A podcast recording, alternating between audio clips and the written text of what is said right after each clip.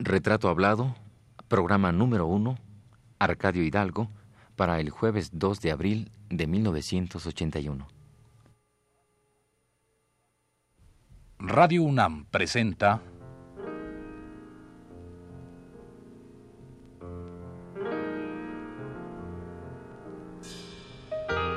Retrato Hablado. Arcadio Hidalgo.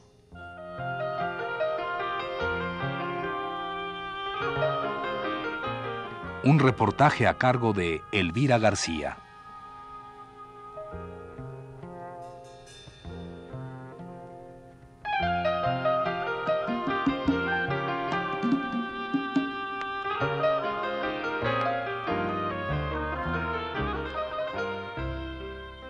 Yo me llamo Arcadio Hidalgo, soy de nación campesino, por eso es mi canto fino, potro sobre el que cabalgo. Hoy quiero decirles algo, en reventando este son, quiero decir con razón la injusticia que padezco, o que es lo que yo merezco a causa de una explotación.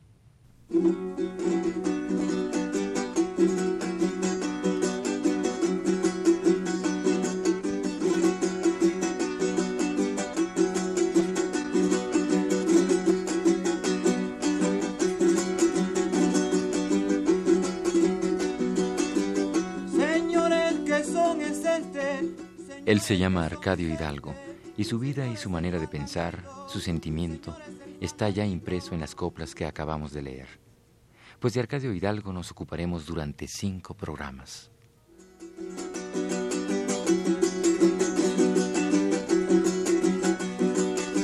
Pues a la ela, la ela, más la ela, golpe de mar Golpe de mar, barquito de vela, dime mi bien para dónde me lleva, si para España, para otra tierra o a navegar al mar para afuera. Arcadio Hidalgo nació hace 85 o 90 años en Alvarado, Veracruz. Jarocho y enamorado, luchador y revolucionario, Arcadio ha vivido etapas muy diversas.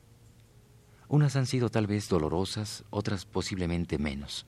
Sin embargo, como campesino de origen que es, ha llevado durante sus ochenta y tantos años toda la pesadez y la injusticia que ha vivido nuestro campesino. Pero dejemos que Arcadio mismo nos introduzca en su vida, en su lucha y en su música. El río que aquel que no rema no gana navío.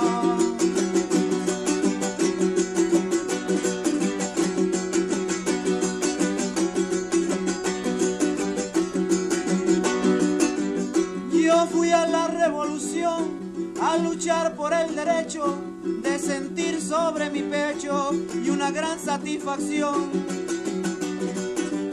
Pero hoy vivo en un rincón cantándole a mi amargura. Don Arcadio, usted me cuenta que se va a la revolución precisamente por tantas injusticias que usted veía.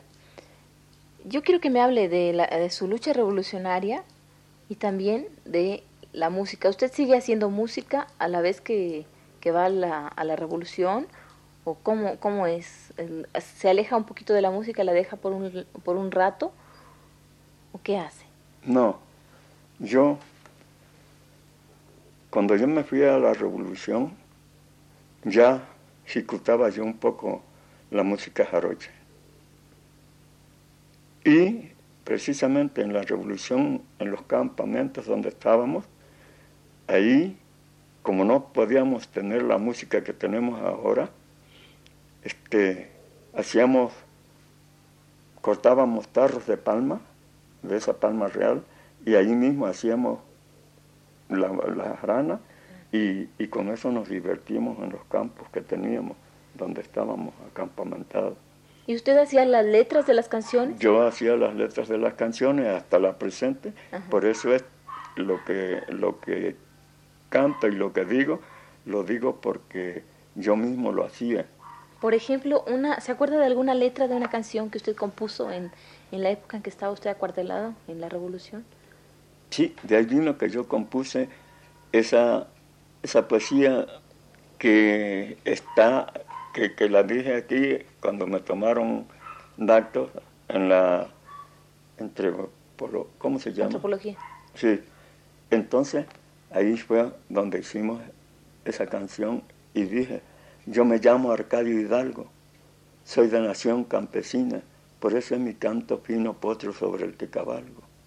Yo quisiera decirle algo en reventando este son, quiero decir con razón la injusticia que padezco o qué es lo que yo merezco causa de una explotación. Yo fui a la revolución porque me hallé con derecho de sentir dentro de mi pecho una gran satisfacción. Pero hoy vivo en un rincón gritándole a mi amargura, pero con la fe segura y gritándole al destino que es la esperanza futura la del pobre campesino.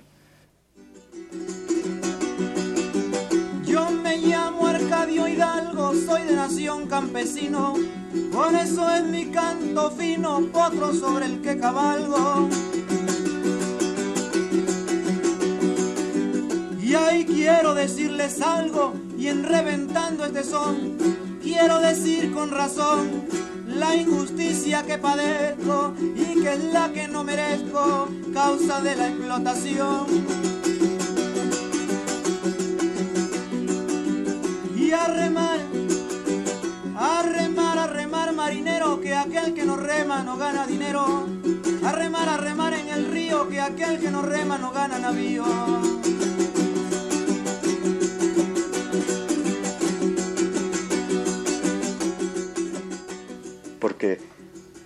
Me puse a pensar que el campesino sufre y, días que come y días que no tiene que comer.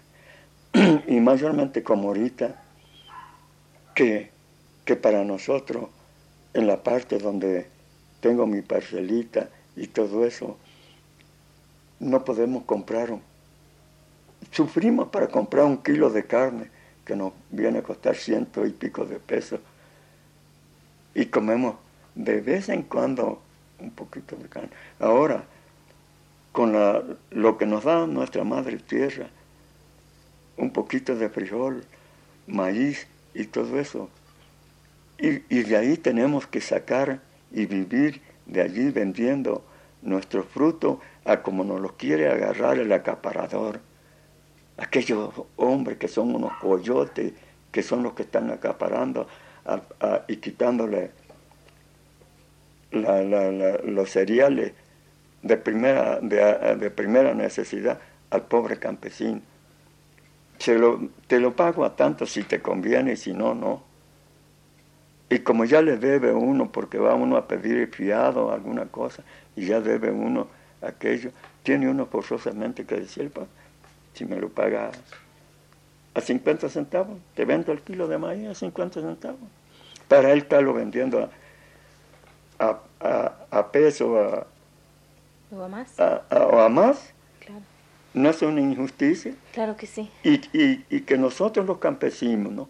yo, después de que soy una, persona ignorante, comprendo claramente que, que nos, nos quitan nuestro, nos chupan nuestro sudor, como dice la canción. Siembro maíz, plátano y piña bajo los rayos del sol. También cultivo una flor con mi jarana ladina.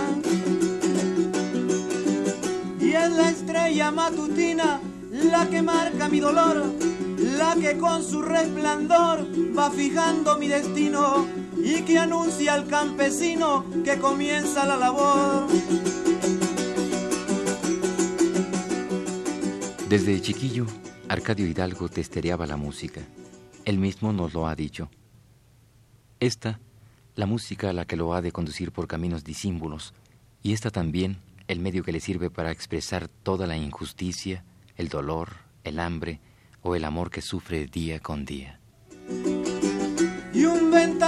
protesta soñé que se levantaba y que por fin enterraba y este animal que se apesta que grita como una bestia en medio de su corral que nos hace tanto mal y nos causa gran dolor nos chupa nuestro sudor y hay que matarlo con paz Don Arcadio Cuando usted se va a la revolución, ¿se acuerda usted de ese día cuando decidió irse a la revolución? ¿Se acuerda usted? ¿Iba usted solo, con su padre o con amigos o cómo decidió irse? Yo cuando me decidí irme a la revolución, me decidí irme en ver cómo había quedado mi Santa Madre en medio de una camita de, de, cañitas de madera sentada y le llevaron todo lo que, lo que tenía. ¿Estaba muerta su madre? No, viva. Ahí la dejaron viva a mi Santa Madre. Y no nada más a ella, en toda la ranchería, que así le decíamos. Salí de esta casa y me fui a otra. Llegué donde estaba Ricardo González y dice, mira cómo me dejaron. Se llevaron a mi hermana y, los, soldados de Porfirio Díaz que traían unas cachuchas blancas y que quién sabe qué. Y dice, ¿cómo hacemos? Fui en casa de Alejandro Recio, también fui en casa de Salvador Santo, Santo, Santo Domínguez. Fui y nos reunimos como cerca de 50 muchachos de 14 a 15 años y dijimos, vámonos a buscar a don Hilario Sala, que era el general que, andaba, que, que fue el que se levantó en el estado de Veracruz. Entonces fuimos y le planteamos todo. Dice, sí, hijo, vénganse, vamos a combatir. Entonces nosotros supimos de, aquí de México, del general don Emiliano Zapata, y nos contentamos, no lo conocíamos ni nada, y oímos decir de Francisco Villa en el norte. Dice, vámonos, si ellos andan en el norte y nosotros, ¿por qué no? Nosotros peligrábamos muchísimo. Como al como a los dos meses de haber entrado nosotros a la revolución, llegó el general griego, Ernesto Griego de aquí de México, y estábamos pasando lista, porque pasábamos lista también, estábamos pasando lista, cuando me señaló y le dijo al general Hilario Sala, quiero que me haga favor de darme ese negrito que está aquí. Yo, va a ser mi asistente. Entonces me hizo asistente él, don Ernesto Griego, y fui su asistente. Ya me llevó a las casitas que hacíamos de palma en los campos. Don Arcadio, ¿y cómo fue es para usted esa experiencia de ser asistente de un de esta persona? De mi general. De su general. Pues una vez que ya, ya yo me hice asistente de él, ya él agarró y me me indicó en qué forma había yo de, de, estar con él, qué, eran, qué eran las obligaciones que yo debía tener de él. Me dijo, si de casualidad llego a morir en un combate, tú tendrás que morir al pie mío, porque tú eres mi asistente y el asistente debe morir junto con el, con el, con el general. ¿Y a usted eso no le daba miedo? ¿El morir? Señorita, no me podría haber dado miedo, supuesto que andaba yo decidido a luchar, a pelear por la defensa propia de nosotros los campesinos. Y con sentimiento y, y tristeza me da el ver quedado todavía a a darle razón de, la vida ingrata que sufrimos, que sufrí y que sufrimos todos nuestros compañeros. Y, con el gran poder de la Madre Naturaleza, o sea, de, de nuestro Señor Jesucristo, todavía Arcadio Hidalgo anda aquí sufriendo. Y, para mí contar eso me da mucho sentimiento, me, vaya, me, impresiono de tal manera que en acordarme en qué forma, cómo sufrimos días que comíamos y días que no comíamos, y, noches que, dormíamos en, los pantanos entre el agua. Para mí eso es una tristeza. Y, Quizás mucha gente que nuestro gobierno pensionó y, y, quizás ni el olor de la, de la pólvora les dio, porque han agarrado la historia y han estado estudiándola y le han dicho a nuestro gobierno, yo fui revolucionario. Y yo lo que le estoy contando a usted, señorita, se lo digo y lo grito con sentimiento y valor, porque lo vi, porque anduve en la revolución. Yo no le puedo, no puedo decirle una mentira, sino que digo, yo anduve con tal general, tuve con fulano y fulano y fulano. Y, y Arcadio Hidalgo, que todavía tiene 88 años y va para adelante quizás, este, nunca he, recibido una, una regalía, vaya siquiera, de nuestro gobierno, porque aquí ando, todavía ando, como quien dice, como si fuera yo un revolucionario, porque ando dándole vuelta a toda nuestra república y conociendo o, o bien conociendo todas las fronteras de nuestra república, todo el norte, todo eso mañana yo lo cuento y quizás quede grabado y diga, sí, hombre, don Arcadio, o Arcadio, o el viejito, recorrió las fronteras de nuestra república. Es, es un orgullo para mí y al mismo tiempo también un sentimiento, ¿verdad? En contarlo, en, ver que, que, no como sufrí en la revolución, pero sí ando peligrando mi vida. Y, y todo eso para mí es un sentimiento.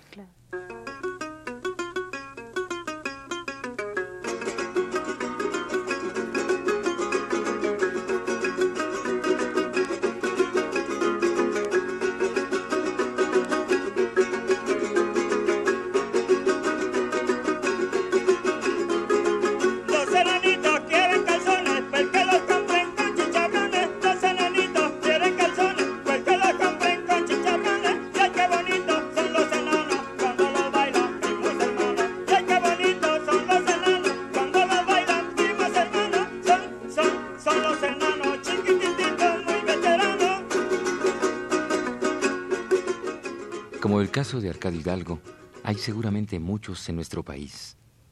Todos los campesinos se reflejan en él, o él, Arcadio, es todos los campesinos. Sin embargo, lo que diferencia a este hombre de los otros es que él supo hacer y decir a su tiempo lo que otros, por cualquier razón, dejaron al margen.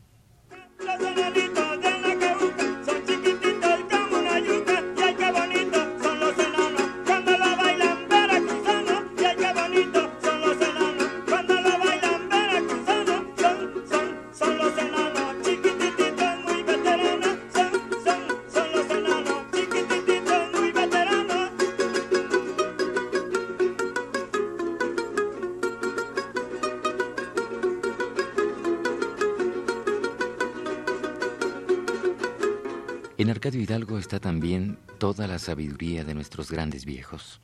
Él es como un hombre de otra época, o como son todavía en algunas regiones escondidas de México los indígenas o los campesinos. La ternura, la sinceridad, la cortesía, la claridad, son posiblemente algunas de las características que destacan de Arcadio Hidalgo, características todas que se dejan ver a través de sus ojos añejos.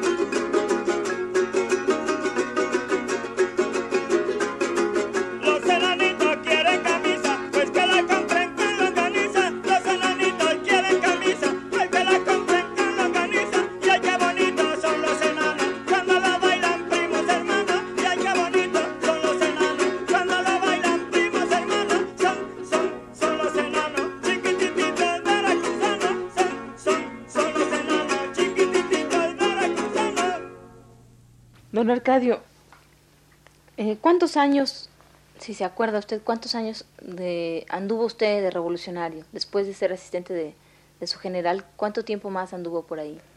La última revolución que tuvimos fue la de Manuel Ávila Camacho.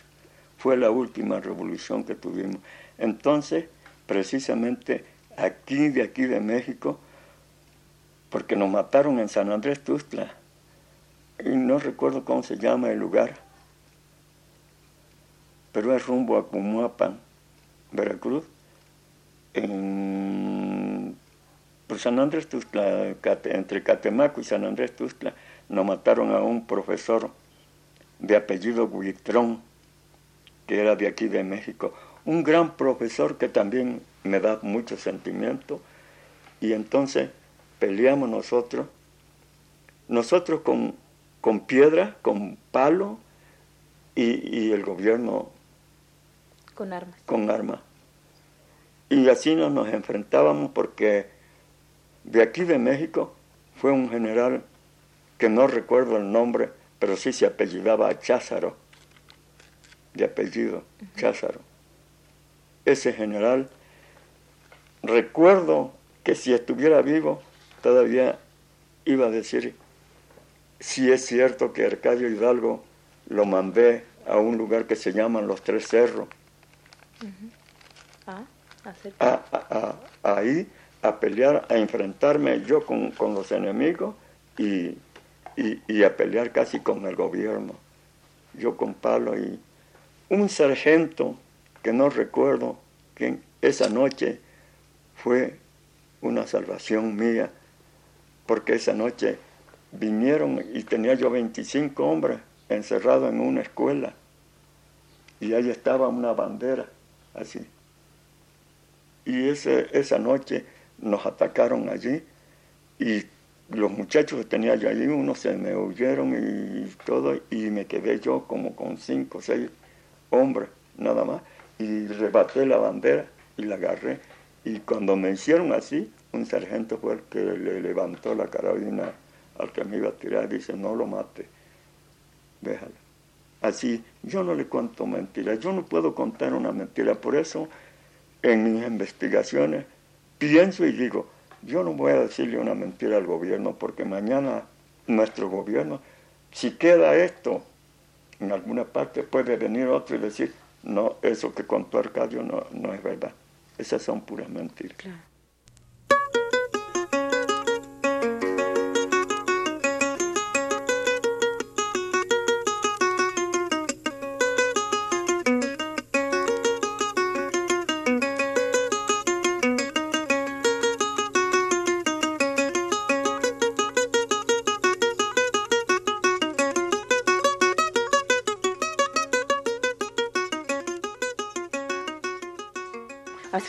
Terminando la guerra de la revolución de 1910, usted regresa a Veracruz, o regresa a su, a su pueblo. Yo regresé a mi pueblo. Y luego, ¿y qué hace en ese tiempo, en el lapso de, de la revolución de 1910 hasta la, la guerra de...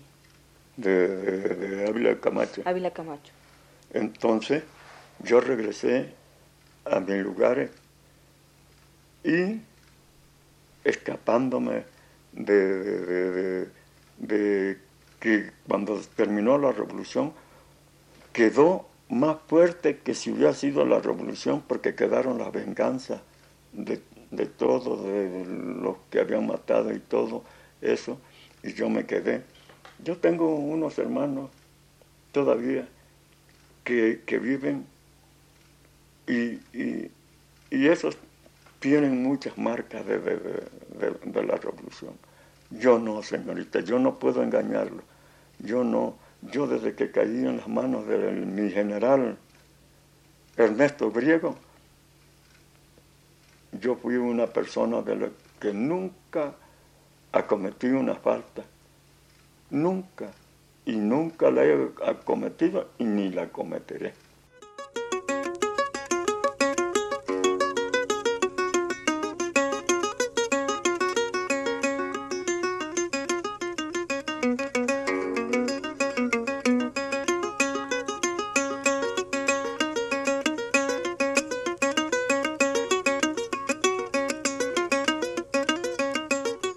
Es este el principio de una historia que posiblemente no tiene fin o que se bifurca por otros caminos. La de Arcadio Hidalgo es una historia llena a su vez de otras pequeñas historias que a veces parecieran cuentos. En fin, es esta la vida de Arcadio Hidalgo, cantador, coplero, enamorado y luchador.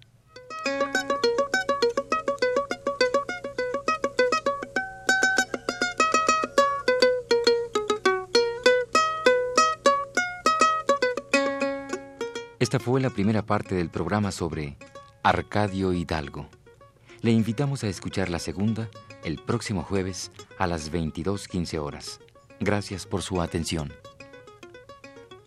Escuchamos en este programa los sones jarochos, el fandanguito, los enanos, interpretada esta por Arcadio Hidalgo y finalmente el chiquisiri.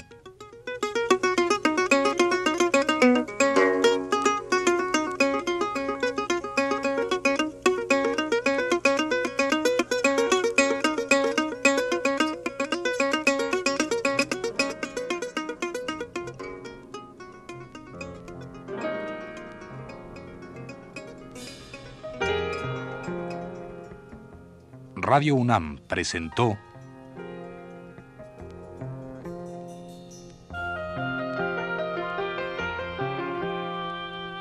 Retrato Hablado. Arcadio Hidalgo.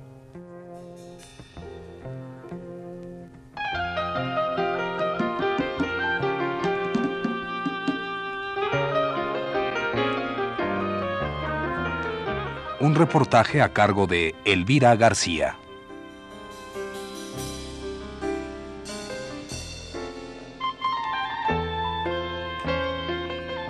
Realización técnica Héctor Robles en la voz de Fernando Betancourt.